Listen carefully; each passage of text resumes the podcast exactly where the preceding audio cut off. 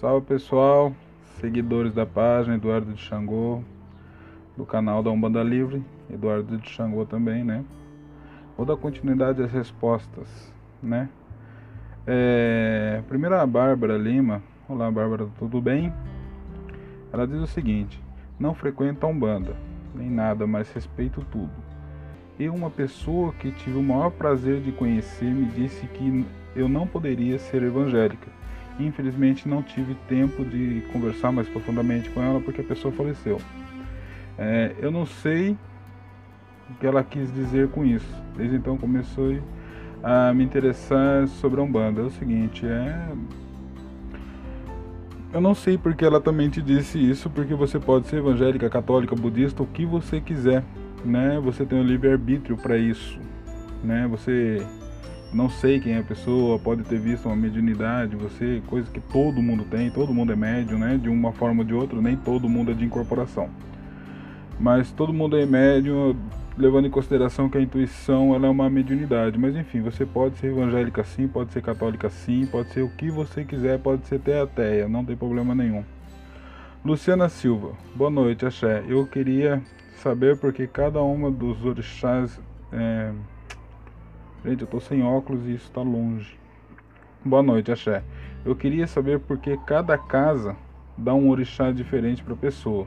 Exemplo, vou de Ansan algum, mas em outra casa sou de Ansan e Xangô e por aí vai. É, isso quando acontece deixa uma pessoa confusa. Na verdade, eu não sei se você está falando de candomblé, de umbanda, não, não compreendo isso. Porque na verdade, na verdade não, cada casa é uma casa, né? No candomblé eles seguiam pelos búzios, né? É, tem candomblé que dá o disjuntó, tem candomblé que não dá disjuntó, né? Que é o segundo santo. Isso aí só dá, dá na, no roncó, alguma coisa assim, porque eu não entendo muito de candomblé, né? Vocês podem é, me corrigir caso eu esteja errado. Gente, eu, eu não estou olhando para cá porque eu estou lendo, tá? É o seguinte, na Umbanda existem diversas maneiras de se dar o santo né, falar o santo. Coisa que na Umbanda, na verdade, isso não é tão importante, né? Saber o orixá, é, isso é uma herança do candomblé que veio pra gente. Zélio, de alguma forma, se utilizou também dos orixás, né? Mas enfim, isso não é tão importante pra gente. Tem coisas muito mais importantes pra gente de Umbanda, né? É... Tem casas que pedem para você jogar o búzios, porque Umbanda não joga búzios. Tem casas que fazem a cabala, né, através da data de nascimento, é, é, é, como se fosse uma numerologia, até pelo seu nome completo, a data que, a hora que você nasceu, coisa e tal. E tem a Umbanda que eu sigo, né, que é o seguinte, depois que você desenvolve e vai para a linha de trabalho, passa algum tempo a gente chama seu guia-chefe. Ninguém melhor que o seu guia-chefe para responder qual é os seus orixás. Porque se ele não puder responder isso, nem trabalhar ele pode. Isso é o mínimo que seu guia-chefe tem que fazer. E a partir disso, que por exemplo, quem libera uh, na minha casa, quem libera para o trabalho é Pai Joaquim, né? Que é o preto velho, que é, é o líder da casa junto com o seu Mata Virgem. Ele que vai e fala quem pode ir para o trabalho, quem não pode ir para o trabalho, de acordo com o desenvolvimento mediúnico. Depois de algum tempo, essa pessoa, a gente chama o guia-chefe dela, quando a gente vê que já riscou um ponto, que já está firminho, que está dando um atendimento, tem um desenvolvimento bacana, a gente chama o guia-chefe, pergunta para ele. A partir daí a gente começa a respeitar tal pessoa de acordo com o orixá que aquele guia deu, né? Então, esse negócio de ficar rodando em mão em mão não tem como. A melhor coisa que tem é seu guia-chefe falar qual é o seu orixá. Falou, acabou, né? Mas isso tem um procedimento e um processo. Gabriela Viegas, vamos lá. Oi, boa noite. Durante toda a minha vida, pessoas a quais nunca conheci me pararam na rua para me dizer sobre minha mediunidade. É, e todos falaram que sou filha de Oxum, porém nunca me preocupei em ir atrás.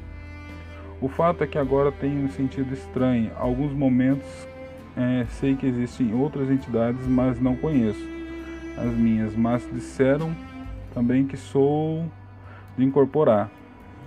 Me ajude, sinto sensações estranhas no meu corpo, principalmente quando estou bebendo a gente não conhece os sintomas as influências. É, isso é real coisa da minha cabeça?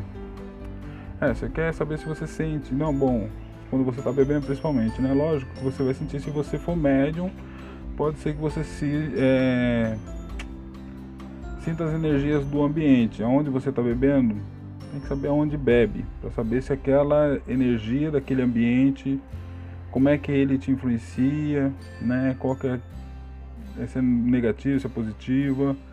Porque todo mundo, quer dizer, a maioria das pessoas bebem, eu também bebo, frequento um barzinho com a, com a minha namorada, coisa e tal. E eu não, tenho, eu não tenho problema nenhum com isso. Só que algumas pessoas é, sentem mais essas energias. Então é bom não ficar em ambiente muito carregado. Existem bares e existem bares, né? A gente sempre sabe na onde que a gente vai. É, Para você saber seu orixá, Gabriela, é como eu disse na primeira é, na, na, pergunta anterior, né? Eu já respondi como você pode ficar sabendo seu orixá. Thaís Luiza, algum Yara, algum de Ronda, algum Megê e outros. Existe uma falange de algum. Existem outros orixás também? Fale um pouco. Ah, todas, todos os orixás têm seus falangeiros. Eu trabalho com Xangô da Pedra Preta, que é um, na verdade não é um Xangô da Pedra Preta, né? É, é o caboclo direto de Xangô, né? Vamos dizer assim, é um falangeiro de Xangô. Quando se toca para Xangô, sem ser num ritual Yorubá, até porque eu não sou feito no santo, coisa e tal, quem se manifesta é o falangeiro e não é o orixá. Não existe orixá dentro da Umbanda se manifestando né, nos, nos médiums, porque nenhum médium de Umbanda, que seja só de Umbanda, é feito no santo. Só aqueles que foram feitos no santo e foram para Umbanda. Mas mesmo assim, esses orixás dos que foram feitos no santo não se manifesta na Umbanda. Se manifesta o falangeiro, né? Porque é uma lei de Umbanda, tá? Tem muita gente falando que o orixá próprio se manifesta na, na Umbanda. Não se manifesta.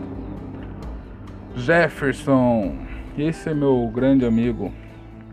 Gostaria que você falasse sobre os cursos EAD, sobre essa linha do eixo do ouro. Você é foda, né?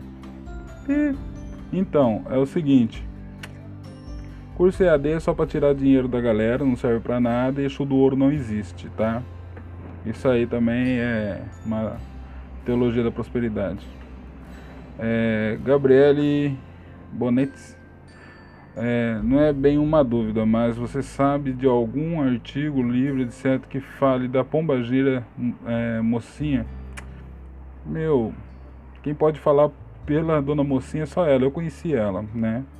Conheci, tem um chá que é do Candomblé, que ele, acho que ele é de Guará, que trabalha com ela. Eu já vi ela trabalhando algumas vezes, a dona mocinha, mas melhor para falar dela só ela mesmo, né? Porque é uma falange para de procurar no Google e vai viver uma vida de umbanda. Xande Campo Bom. Quero saber sobre o caboclo Birajara Peito de Aço. Xande, procura esse caboclo e pergunta para ele. Como saber sobre meu pai e mãe de cabeça? Eu já respondi isso, Michele Silva. É, eu sempre quis ir na Umbanda, mas não conheço ninguém que frequente sozinho, nunca tive coragem. Rodrigo Triano. Rodrigo, pode ir, cara, tranquilão.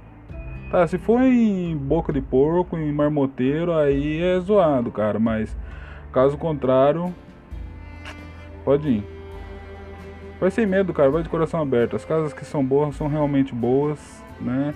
Só se preocupa quem são as pessoas que frequentam essa casa, como esses dirigentes agem em relação se são educados, né? Se essa casa cobra porque a Umbanda não cobra, se mata bicho porque a Umbanda não mata bicho.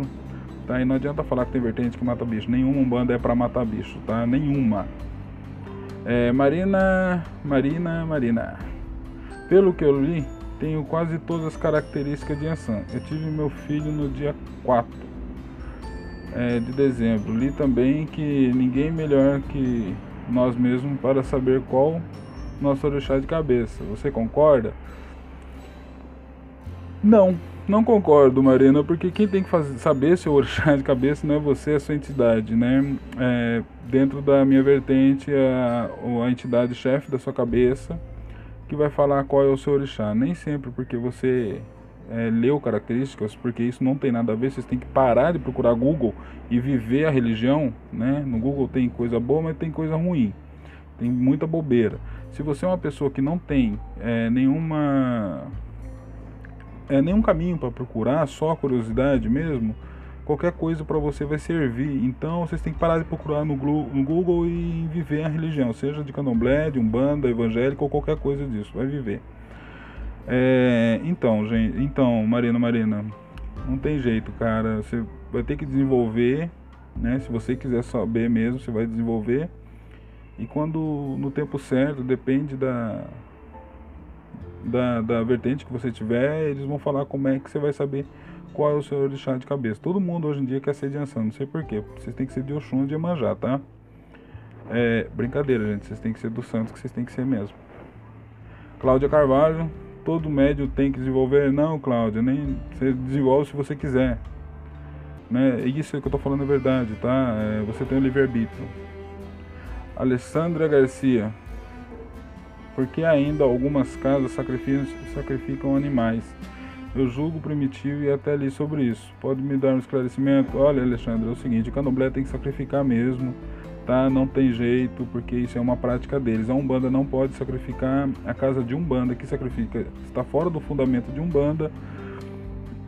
Por mais que eles falem, tem muita gente comprando essa briga, falando, ah, tem vertente de Umbanda. Não, a gente segue a linha do Zélio, né? E a linha do Zélio é, do Caboclo da Sete Cruzilhada e do Pai Antônio dá margem para a gente trabalhar muito a Umbanda, né? De um jeito bem pessoal, né? mas tem que seguir os princípios básicos que estão lá, né? Casa de Umbanda não sacrifica. Isso é, é, agora que eu vi a resposta do Jefferson, verdade, verdade Jefferson, pode sacrificar, desde que não leva o nome da Umbanda, isso é verdade. Então, mas é, a Umbanda não sacrifica bicho nenhum. É, Jennifer Nunes, é possível ter dois casais da esquerda? Jennifer, é possível sim. Só que é o seguinte, depende dos seus anos de trabalho, né? Você não vai chegar na Umbanda com, com dois casais de, de Exu, por exemplo. E se chega e fala pra mim, eu vou achar super estranho, falar, ah, tô com dois anos, cinco anos de Umbanda, tenho dois Exu, duas, duas Pombagira, três Exu Mirim, eu vou falar que você é um para-raio de Aruanda e a gente vai começar a resolver isso daí. Né? Não é assim tão fácil não ter. E outra, se tem, a gente chama esses dois Exus e eles vão ter que dar uma resposta coerente porque os dois trabalham com você. E as duas pombageiras também vai ter que ter uma resposta coerente para falar por que, que elas trabalham com você. Sem coerência não tem umbanda. Tudo que tem na umbanda é coerente, tá? Eu tenho dois, eu trabalho com dois Exus e uma pombageira, né? Mas também já vieram na época do que o meu pai de santo estava vivo ainda, com coerência responderam tudo isso. Queria, é, Sandra Silva, queria saber sobre o Caboclo Pena Branca. Gente, eu tenho uma adoração pelo seu Pena Branca, viu? Mas é, o único que pode responder sobre isso é ele mesmo. Tatiane Mendes Campos. Ô, oh, Tati, minha querida, que saudade de você, viu? Tatiana é uma grande amiga minha, que morava aqui em São José, agora está morando em Campinas. Eu vou te responder já já. Pera aí que eu vou achar agora onde tá as suas questões. Achei, você está no meu WhatsApp. É, Tati, vamos lá. Porque tem gente que tá. É, Tatiana Campos. Porque tem gente que tá firmando e a entidade já se movimenta tanto. Normal. É, se for entidade mesmo, normal, Tati. Tipo o caboclo, brada, quando incorpora o orixá e a pessoa pula. Faz gesto com a mão e tudo mais. Bom, o caboclo, na hora que incorporar, ele ganha seu corpo, né? Aí ele vai pular, vai gritar, o caboclo trabalha comigo, dá uns brados bravo também, bate meu joelho no chão, mas não com força, claro, né? E tal, mas normal. É... Vamos lá, por que uma mulher não pode cambonar um homem e vice-versa? Bom, isso daí é prática da casa. Por que uma mulher não pode cambonar um homem e vice-versa? Bom, todas as casas que eu trabalhei, todas as três casas que eu trabalhei, agora tem a minha casa, é cambonava normal. Isso aí não, não tem problema nenhum, né? Cambonar o homem, cambonar a mulher, mulher cambonar o homem, desde que haja respeito, meu, tá tranquilo. É normal eu não saber nem o que pensar na hora que estou incorporada. Pô, Tati, a melhor coisa que tem é isso. A melhor coisa que tem é você incorporar e nem saber o que pensar, porque aí você dá liberdade total para a entidade. Tem gente que segura a entidade no pensamento, fica tentando acertar o que a entidade vai falar, o que ela vai fazer e etc. E isso aí não é algo bacana nem para você nem para a entidade. Então, se você nem pensa, continue assim. Porque tem gente que tem mais de uma entidade do mesmo tipo. Por exemplo, mais de um preto velho, mais de um caboclo. Olha, Tati, eu tenho um preto velho e eu trabalho com uma preta velha que vem raramente, que é Maria Redonda, né? Nossa, ela quase não vem, já faz mais de um ano que ela não vem, mas ela tá na minha cabeça também. Eu também tenho, eu trabalho com tem dois caboclos na minha linha também. Um vem sempre, o outro nunca vem também. Raramente ele passa né? Agora os Exus não, eu tenho dois Exus também que trabalham comigo, mas daí já é um pouco mais frequente eles passar, apesar que é, para de atendimento quem atende é só seu Marabô, seu meia-noite passa raríssimas vezes, mas ele passa muito mais do que os outros. Então, é assim, o porquê que a gente tem é o seguinte, só eles podem explicar, não é a gente que acaba explicando. Tipo, se você chegar é, para um preto velho, preto velho que trabalha comigo, que é o pai Joaquim, né, o mentor da nossa casa, perguntar por que, eu trabalho com Maria Redonda, por que, que eu tenho um outro caboclo, por exemplo, ou o próprio caboclo, ou o próprio Exu, ele vai ter que responder e te dar uma resposta coerente. Isso eu já passei nesse teste de fogo, entre aspas, entendeu? E passou. Né? Eles tiveram que dar a resposta coerente, mas isso é de pessoa para pessoa, né? Eu gostaria que vocês me mandassem algumas questões mais complicadas um pouco. Gente, eu tô com dificuldade de ler, tá? Então eu dou uma enrolada, se vocês me desculpem. Sem óculos, as letras pequenininhas que eu tô usando no notebook aqui muito zoado para ler, né? Mas enfim, gente, acho que eu consegui responder tudo. E qualquer coisa, estamos aí. Um abração. Oxalá abençoe a todos e até a próxima.